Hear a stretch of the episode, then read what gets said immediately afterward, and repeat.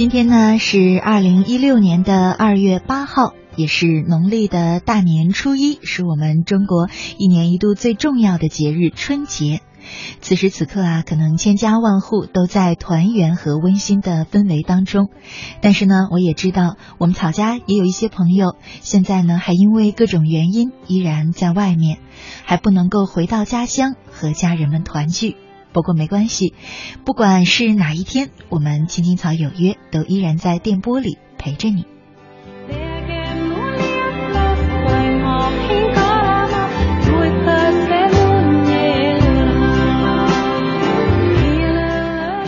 今晚呢，我们就和那些嗯依然在外工作或者。在外面有事情要做而不能回家的朋友们，一块儿来聊一聊属于我们的春节记忆吧。在我们节目进行的同时呢，收音机前的你也可以通过微信和 QQ 参与到我们的直播互动当中。如果你是在微信上，可以在微信里搜索我们的公众账号“青青草有约”，“青青草有约”，选择加黄色的小对号实名认证的，就是我们的官方账号了。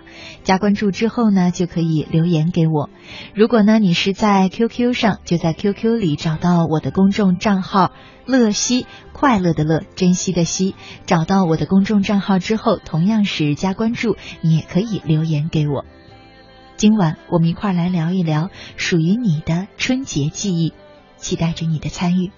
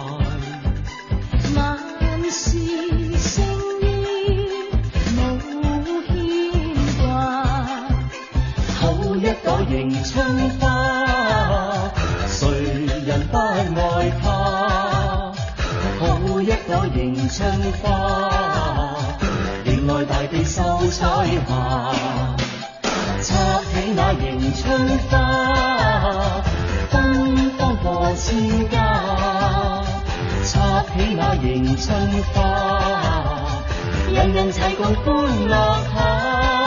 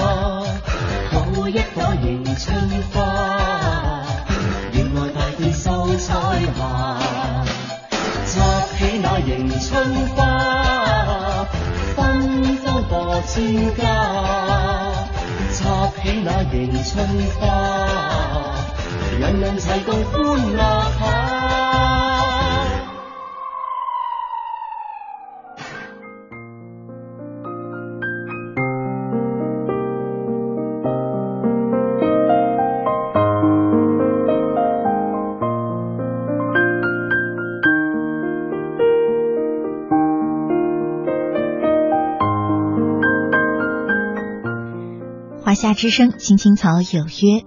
今晚和大家一块儿来聊一聊属于你我的春节记忆。接下来呢，和大家分享的文章名字叫做《故乡的春节》。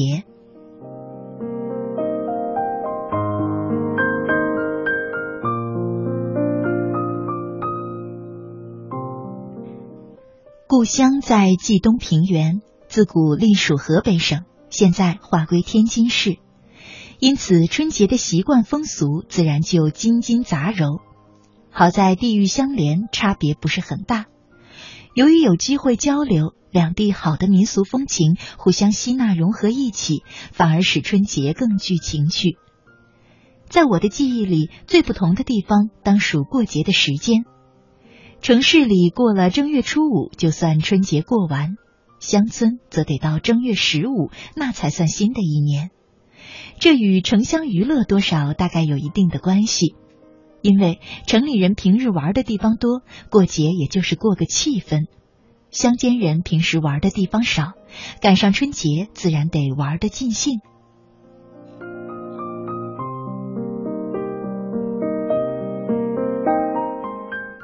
无论春节时间过得长短，最红火、最浓郁的年味儿，都要数大年三十这一天了。全家人都比平日起得早，年轻的媳妇先收拾屋子，真正做到窗明几净，就开始洗漱和着衣打扮，像戏台演戏的人一样，个个都有模有样了才出门。早买好的衣服，平日舍不得穿，这天都找出来特意穿上，而且颜色大多很鲜艳。女人们无论长幼，头发上都要插上一两朵红绢头饰。样子或是双喜字儿，或是花朵。别看这只是一两一两点的红色，却使人显得格外精神和喜庆。男孩子除了新衣新裤，最抢眼的就是头上戴的帽子。样子呢，要看当时时兴什么。我小的时候时兴航空帽，在天津混事儿的父亲回家过年，就买来一顶送给我当做礼物。有的小伙伴家里没有给买。见到我头上戴的航空帽，就特别的羡慕。等他们闹着嚷着让父母买，过了这个时辰，就又是新样子了。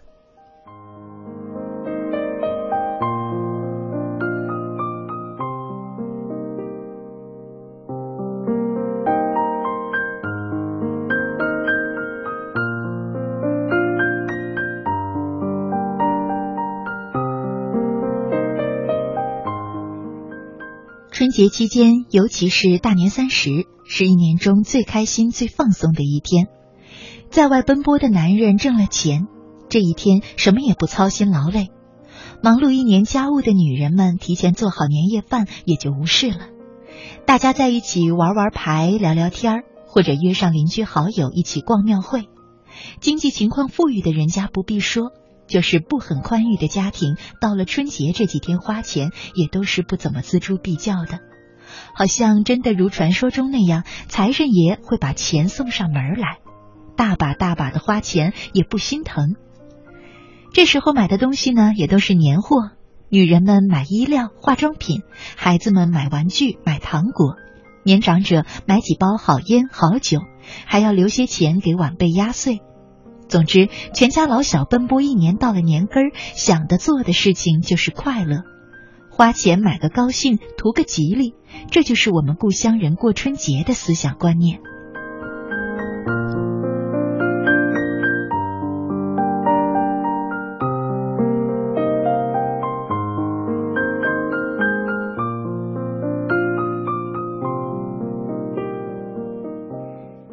在没有电视的时代，除夕夜都是自娱自乐。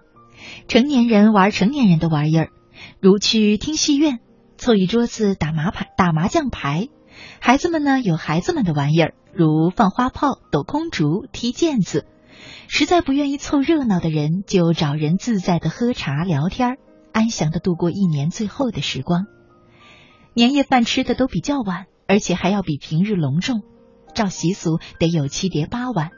鸡鸭鱼肉是一样不能少，尤其是鸡和鱼这两样，比别的菜更要做的精细，因为取其谐音，年年有余，吉祥如意，这是绝对不能马虎的。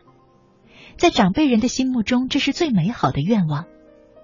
年夜饭的酒也不能少，平日不喝酒的也要抿一口，同样是讨个吉利，平安久远。吃饭呢，座位按长幼辈分排序，坐在桌子外边的是媳妇，主要是考虑上菜端菜方便。这种规矩好像永久未变，虽说有点封建味道，缺少家庭的平等气氛，但是也这样代代沿袭了下来。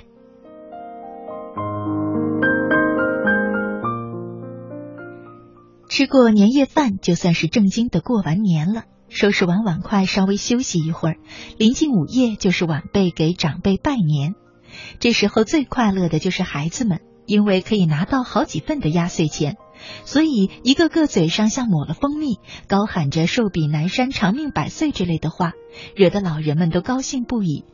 亲人之间的真挚情感，此时也显得格外的明显。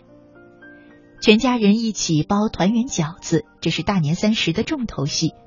这时包的饺子是初一的饭食，家乡春节饭谱安排讲究：初一饺子，初二面，初三盒子锅里转，到了初五还吃饺子。可见家乡人有多么的看重这个饺子。只是饺子的馅儿要不一样，初一饺子要包全素馅儿，取素素静静不出事儿的意思，寄托全家来年的共同心愿。在没有现代通讯设备的过去，亲友间互相拜年，从初一开始登门，接来送往的，到了中午不便做饭，除夕夜包的素饺子往锅里一煮，全家人随便的吃一顿，忙中的偷闲饭。这大概是几代人积累的经验吧。包完了饺子，鞭炮响起，街头喧嚷，预示着年夜即将过去。大人孩子都会说：“哎，又过了一年，长了一岁。”欢喜快乐之中，增添了许多的惆怅。故乡的大年三十就是这样过去了，留下的是记忆，回味的是人生。渐渐的，我才理解为什么把欢乐和美好都要集中在这一天，让人们痛快的享受。原来平时我们忙于生计，太苦太累，这一天就算是上天给予的补偿吧。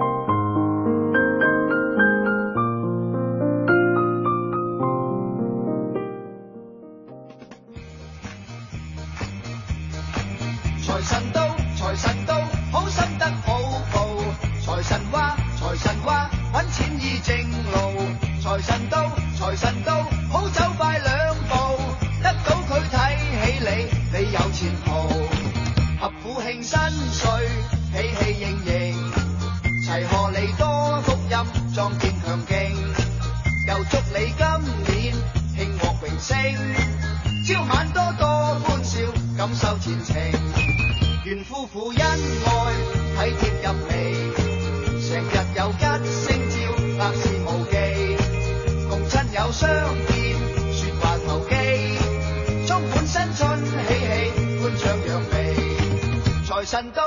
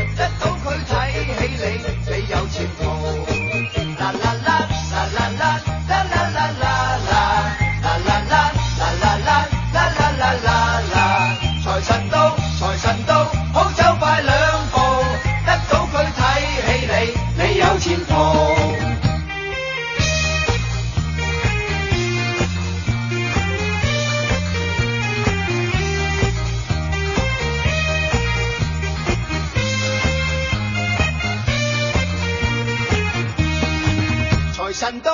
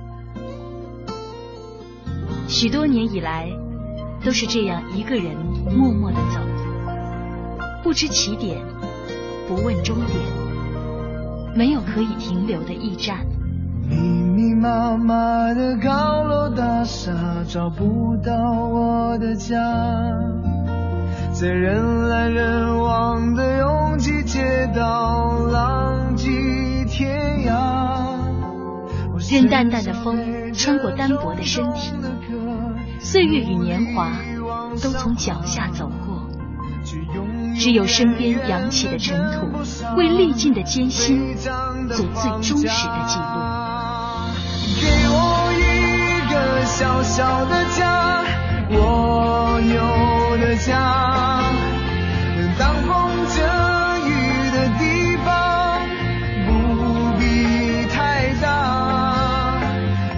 青青草有约，在漂泊的岁月里，为你的心安一个家。一个属于自己温暖的我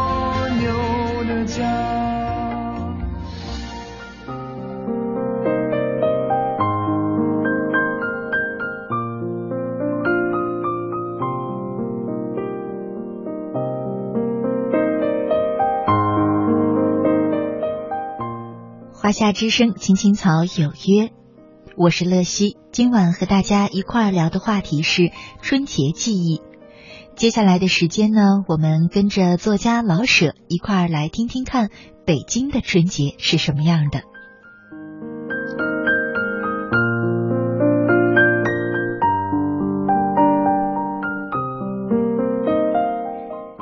照北京的老规矩，春节差不多在腊月的初旬就开始了。腊七腊八，冻死寒鸦，这是一年里最冷的时候。可是到了严冬，不久便是春天，所以人们并不因为寒冷而减少过年与迎春的热情。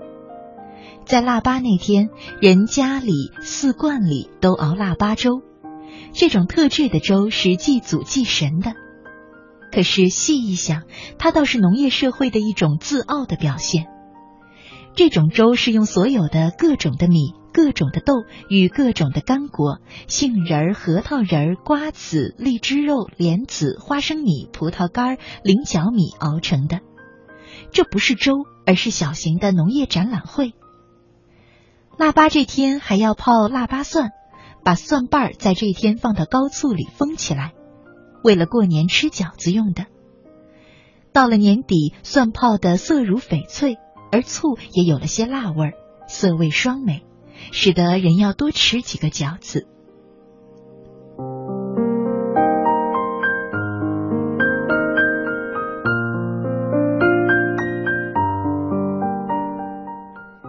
从腊八起，铺户中就加紧的上年货，街上多加了货摊子，卖春联的，卖年画的，卖蜜宫的，卖冰鲜花的，等等。都只是在这一季节才会出现，这些赶年的摊子都叫儿童们的心跳得快一些。在胡同里，吆喝的声音也比平时更多、更复杂起来。其中也有仅在腊月才出现的，像卖线书的、松枝儿的、薏仁米的、年糕的等等。在有皇帝的时候，学童们到腊月十九日就不上学了，放年假一月。儿童们准备过年，差不多第一件事儿是买杂拌儿。这是用各种干果，像花生、枣胶、榛子、素子等与蜜饯掺合成的。普通的带皮儿，高级的没有皮。例如，普通的用带皮的榛子，高级的用榛瓤。儿童们喜欢吃这些零七八碎儿，即使没有饺子吃，也必须买杂拌儿。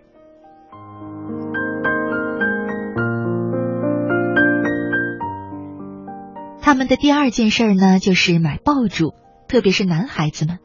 恐怕第三件事才是买玩意儿：风筝、空竹、口琴和年画。儿童们忙乱，大人们也紧张。他们需预备过年吃的、使的、喝的一切。他们也必须给儿童赶快做新鞋、新衣，好在新年时显出万象更新的气象。二十三日过小年儿，差不多就是新年的彩排。在旧社会里，这天晚上家家祭灶王，从一擦黑，鞭炮就响起来，随着炮声把灶王的指向焚化，美其名叫送灶王上天。在前几天，街上就多多少少卖麦芽糖与江米糖的，糖形或为长方形，或为小瓜形。按旧日的说法，用糖粘住灶王的嘴，他到了天上也不会向玉皇报告家庭中的坏事儿了。现在还有卖糖的，但是只由大家享用了，并不再沾灶王的嘴。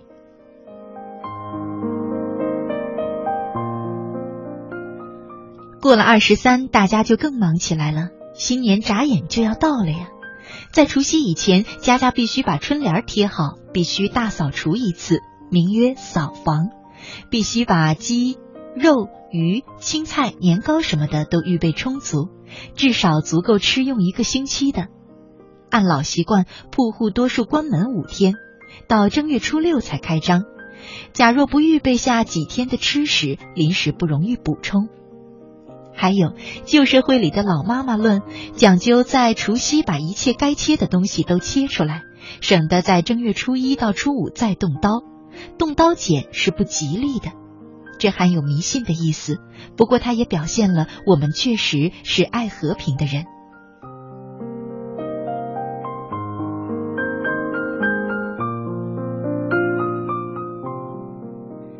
除夕可真热闹，家家赶做年菜，到处是酒肉的香味儿。老少男女都穿起新衣，门外贴好红红的对联儿，屋里贴好各色的年画，哪一家都灯火通宵，不许间断。炮声日益不绝，在外边做事的人，除非万不得已，必定赶回家来吃团圆饭祭祖。这一夜，除了很小的孩子，没有什么人睡觉，而都要守岁。元旦的光景与除夕截然不同。除夕街上挤满了人，元旦铺户上都上了板子，门前堆着昨夜燃放的爆竹纸皮，全城都在休息。男人们在午前就出动，到亲戚家、朋友家去拜年；女人们在家中接待客人。同时，城内城外有许多寺院开放，任人游览。小贩们在庙外摆摊儿卖茶、食品和各种玩具。北京城外的大钟寺、西城外的白云观、南城的火神庙是最有名的。可是，开庙最初的两三天并不十分热闹，因为人们还忙着彼此贺年，无暇及此。到了初五六，庙会开始风光起来，小孩子们特别热心去逛，为的是到城外去看看野景，可以骑毛驴儿，还能买到那些新年特有的玩具。白云观外的广场上有赛轿车、赛马的，在老年间据说还有赛骆驼的。这些比赛并不争取谁第一谁第二，而是在观众面前表演骡马与骑者的美好姿态和技能。多数的铺户在初六开张，又放鞭炮，从天亮到清早，全城的炮声不绝。虽然开了张，可是除了卖吃食与其他重要日用品的铺子，大家并不是很忙。铺中的伙计们还可以轮流去逛庙、逛天桥和听戏。元宵上市，新年的高潮就到了。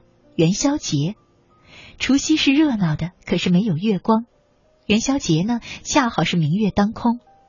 元旦是体面的，家家门前贴着鲜红的春联儿，人们穿着新衣裳，可它还不够美。元宵节处处悬灯结彩，整条大街像是办喜事儿，火炽而美丽。有名的老铺都要挂出几百盏灯来，有的一粒是玻璃的，有的清一色是牛角的，有的都是纱灯，有的各形各色，有的通通彩绘，全部《水浒传》或《红楼梦》的故事。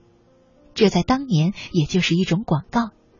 灯一悬起，任何人都可以到铺中参观。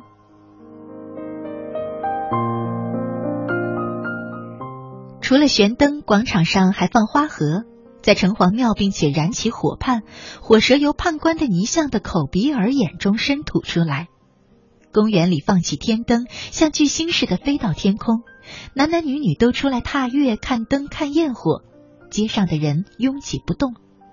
在旧社会里，人们轻易不出门，他们可以到灯节里得到些自由。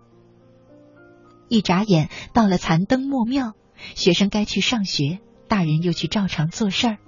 新年在正月十九结束了，腊月和正月在农村社会里正是大家最闲的时候，而猪牛羊等也正成长，所以大家要杀猪宰羊，酬劳一年的辛苦。过了灯节，天气转暖，大家就又要干着活儿忙活去了。北京虽是城市，可是它也跟着农村社会一起过年。而且过得分外热闹。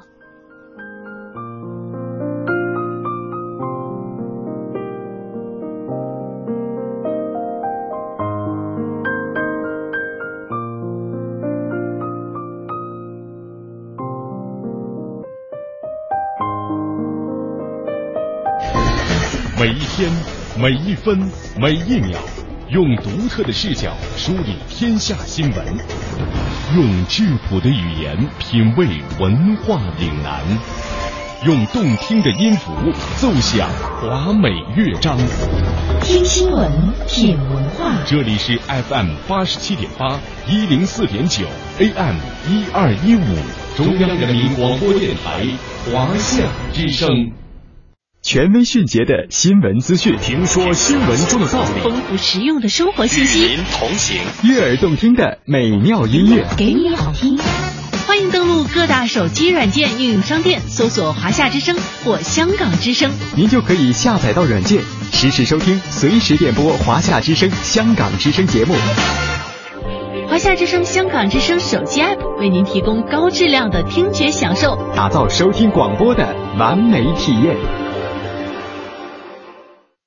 大家好，我是冯远征。快过年了，大家都急着回家团圆。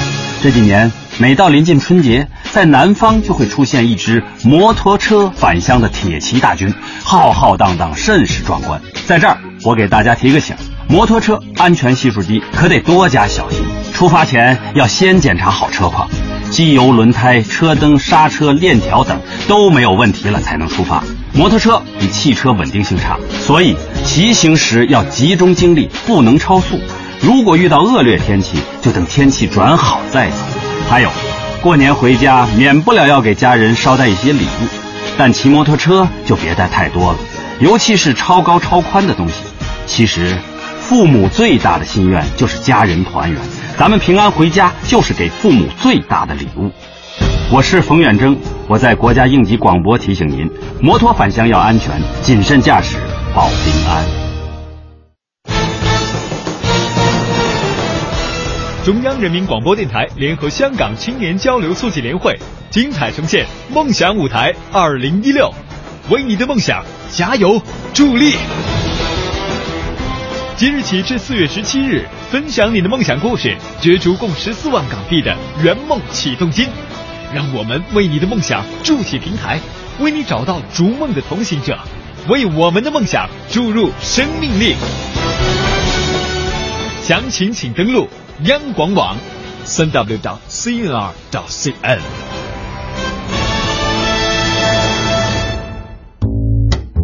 您正在收听的是《青青草有约》，FM 八十七点八，华夏之声，欢迎您继续收听。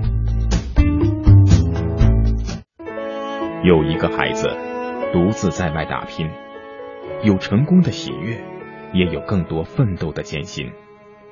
可是，一直以来，在前进的道路中，面对困难，他始终选择微笑，去坚强面对，因为在他的背后有一个温暖的家。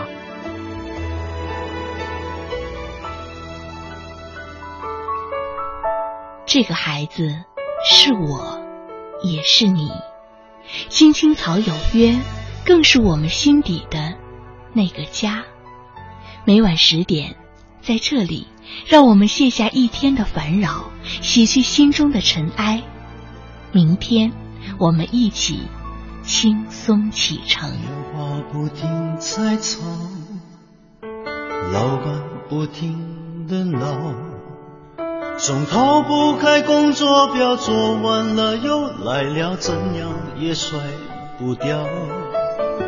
回家感觉真好。别管世俗纷扰，把一整天的面罩、忙和累的大脑都往热水里泡，让每一颗细胞忘掉烦恼。我的家就是我的城堡，每一砖一瓦用爱创造，家里人的微笑是我的财宝。能回家才知道自己真的重要，双手能为家人而粗糙，而多么荣耀，那么骄傲。你为我把饭我为你打扫，我回家的感觉实在真的太好。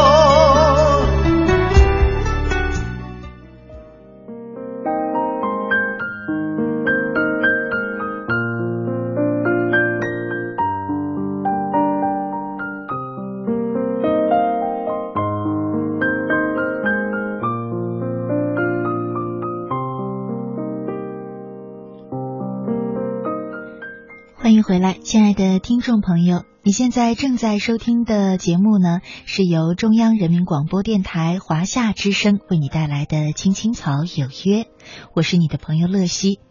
今天呢是大年初一，我和大家一块儿聊的话题是春节记忆。在我们节目进行的同时呢，如果你想和我们互动的话，可以在微。啊，微信或者是 QQ 当中找到我们。如果你在 QQ 上，那么你就关注我的公众账号“乐西”，快乐的乐，珍惜的惜。找到我的公众账号之后呢，加关注即可留言给我。如果呢你是在微信上，那么在微信里搜索我们节目的公众账号“青青草有约”，“青青草有约”依然是加关注即可参与到我们的互动当中，留言给我。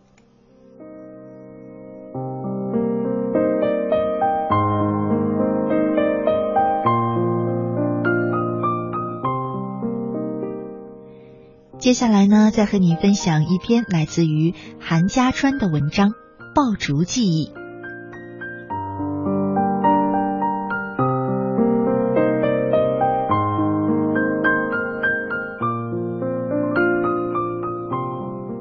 其实我小时候并不是很喜欢放爆竹，可是就像孩子们幼时的游戏是他们成长中不可或缺的成分一样，我也清晰的经历了那个爆竹时代。不知道父亲什么时候买了爆竹，直到除夕的那天傍晚，外面已经响起了零零星星的爆竹声，他才神秘的不知从什么地方摸出了那一挂用红纸包着的小鞭。男孩子对于有没有新衣服穿不是太看重，而对于出现在面前的爆竹却是兴奋的眼睛发亮。过年的味儿就是从爆竹的火药味中弥散开来的。一毛六分钱一挂的百头小鞭，舍不得一次放完，小心翼翼的拆开来，计算好了一次放多少，装到口袋里，拿半截点燃的香，来到外面的大平台，一个个点燃，享受那一声脆响的快乐。开始的时候，将小鞭放到栏杆上，一只手捂着耳朵，一只手去点燃引线，点燃的是急切的期待。后来胆子越来越大，竟然敢将小鞭捏在手里，最近距离的感受那炸响。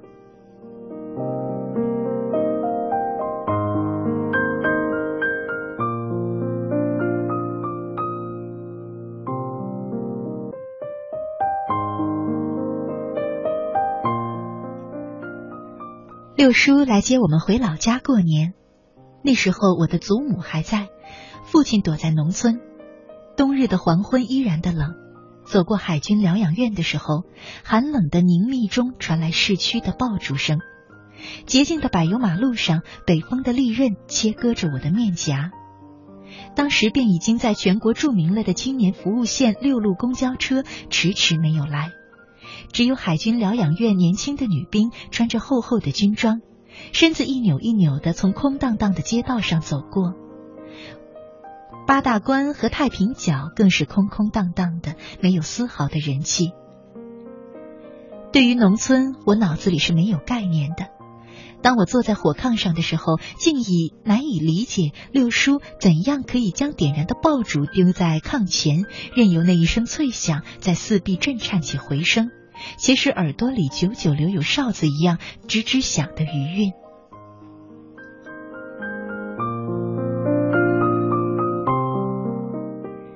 田野里的白雪犹如破棉絮，使农村到处泥泞不堪。院子里铺了一些干草，说是给回来来年的祖宗的牲畜吃的。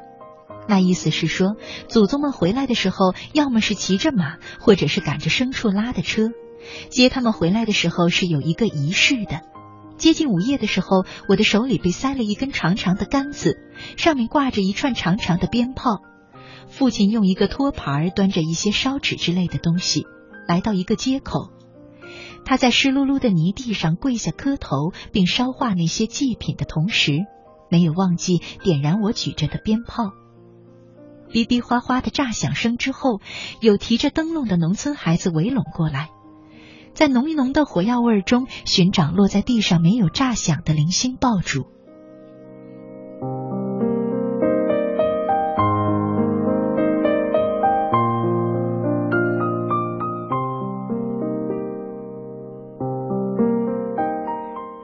那一夜，我始终是迷迷糊糊的。农村的除夕和初一似乎是相连的，人们都不睡觉，刚刚吃过年夜饭，便以长幼排序，对着有祖宗画像的柱子磕头。前面的桌子上摆满了贡品，有筷子和酒杯，显然是给回来过年的灵魂们食用的。除了给死去的祖先磕头，还给活着的长辈磕头。年龄小的人可以获得压岁钱。在自家磕完了，还要在父辈的带领下到村子里给本家去给长辈磕头。在血缘比较近的长辈那里，也是可以获得压岁钱的。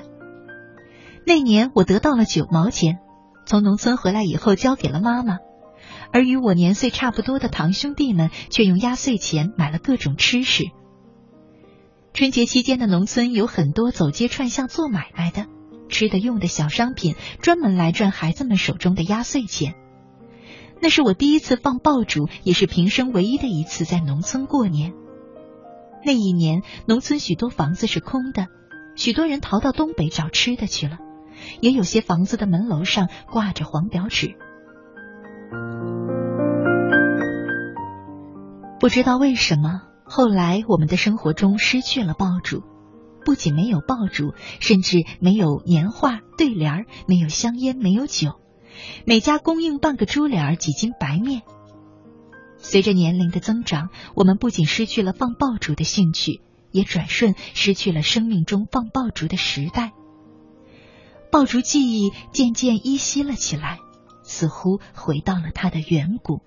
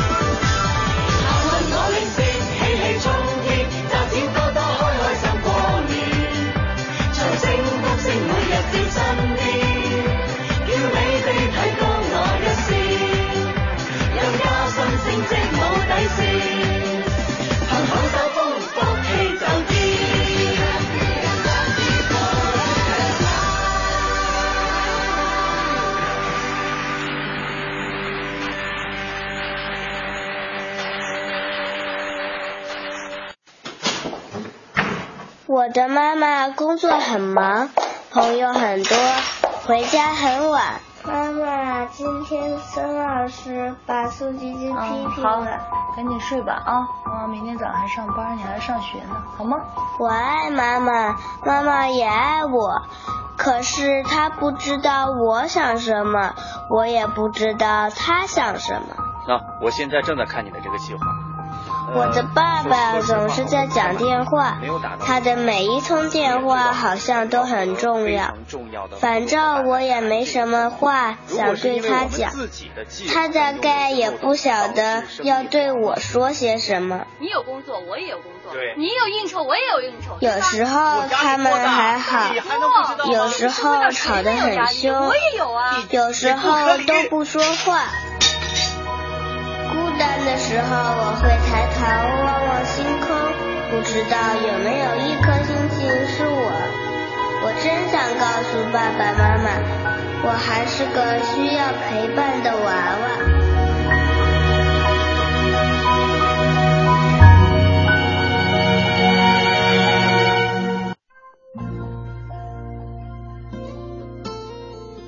许多年以来，都是这样一个人默默的走，不知起点，不问终点，没有可以停留的驿站。密密麻麻的高楼大厦，找不到我的家。在人来人往的拥挤街道，浪迹天涯。任淡淡的风穿过单薄的身体，岁月与年华都从脚下走过，只有身边扬起的尘土，为历尽的艰辛做最忠实的记录。给我一个小小的家，蜗牛的家。挡风遮雨的地方，不必太大。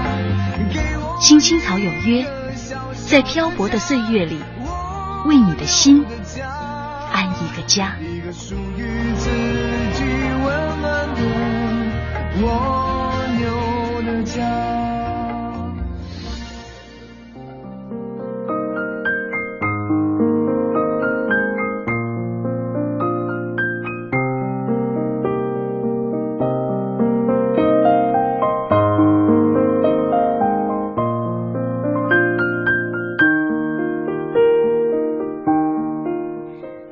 之声，青青草有约，我是乐西。今晚和你一块儿聊的话题呢，是属于你我的春节记忆。节目的最后呢，再和大家分享一篇文章，名字就叫做《过年》。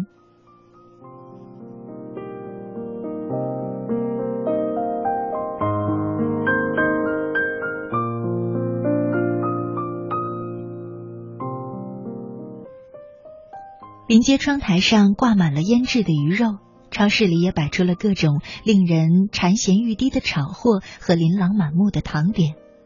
尽管听不到那熟悉的三声两声零星鞭炮的炸响，也隐约感觉到那过年的味道了。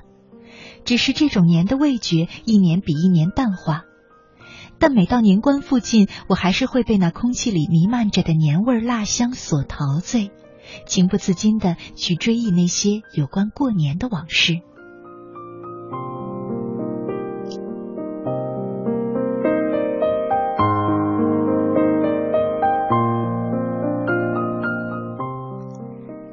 还是祖父在世的时候，那时结乡村人家过年，年货都是自家做的，很少到城里的商店去购买，如麻花、番伞、荷叶。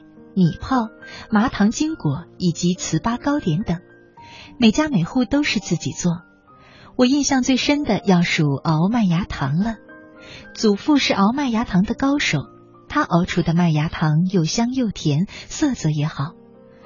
熬麦芽糖要用长了芽的麦子做引子，用米做原料，磨成浆水，经过过滤之后倒进铁锅里熬煮。浆水熬成糖得好几个小时。我总是嬉皮笑脸的给爷爷当下手，其实是添乱。端个小凳坐在灶门口，不停的拨拉着灶里的柴火，不等开锅就揭开锅盖看，嘴里还不住的唱道：“爹爹，怎么还是一锅水？爹爹，这水是甜的了吧？”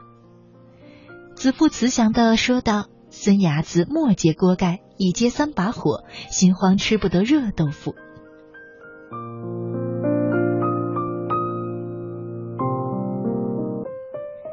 等糖熬好了，我却酣然入梦了。祖父叫醒我之后，递给我一碗糖锅巴，我一见口水都出来了，忙不迭的往嘴里放。嗨，那糖锅巴嚼得我牙骨发酸，嘴里磨出了血泡。可那个甜呀，真是没法说，这种感觉绝无仅有。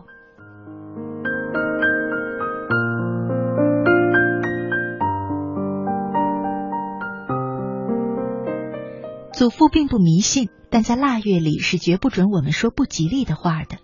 即所谓腊月腊时时，说话做事都要小心，特别是在大年三十，有很多的忌讳，比如不准骂人，不准说说脏话，不能扫地和出门倒垃圾，不然的话就会骂一年的人，说一年的脏话，一年的财气都会被扫地出门。年饭前，祖父总要在堂屋里的神堂上点燃蜡烛和香火，虔诚拜上几拜。那一刻，我和弟弟们噤若寒蝉，毕恭毕敬的站在一边看着。祖父则是一脸的庄严，在烛光的摇曳里曲直着他那微驼的背，一双满是老茧的手合十，颤悠悠的贴着前额，朝着天地国亲师位顶礼膜拜。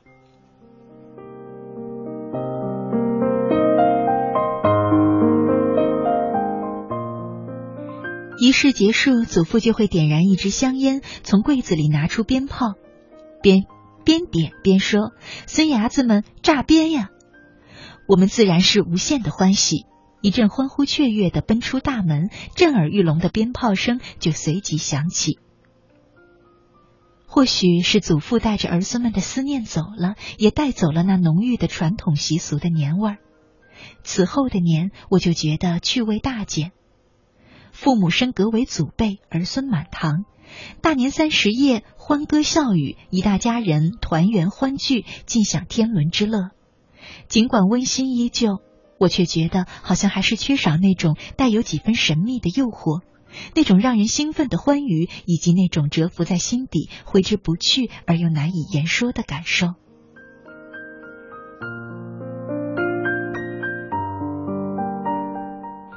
再后来，父亲也离开了我们。父亲不在了，大家子的概念几乎有了解体的嫌疑。有好些年，我心里总泛起一种空荡、缺少依靠的感觉。此后，母亲就和我们住在了一起，过年团聚自然就到了我这儿。近两年，母亲年事已高，精力不济，要像以往那样做出一大桌可口的家乡菜肴，已是力不从心。加上现时今新型的在年夜饭是在酒店里面包，我们也跟着赶时尚。这是大妹妹开的头，而今年的年饭，大妹妹又抢先了。早在一个月前，大妹夫就在饭店里定下了包厢。在我的感觉里，这过年的味道被流逝的时光稀释着，一部分被思念占据了，一部分被提高了的生活冲淡了。也许还有一部分是自己的心太老了，对一切看得淡了，以至于兴趣索然。还是母亲说的对，知足常乐，天天都在过年，年也就无所谓年了。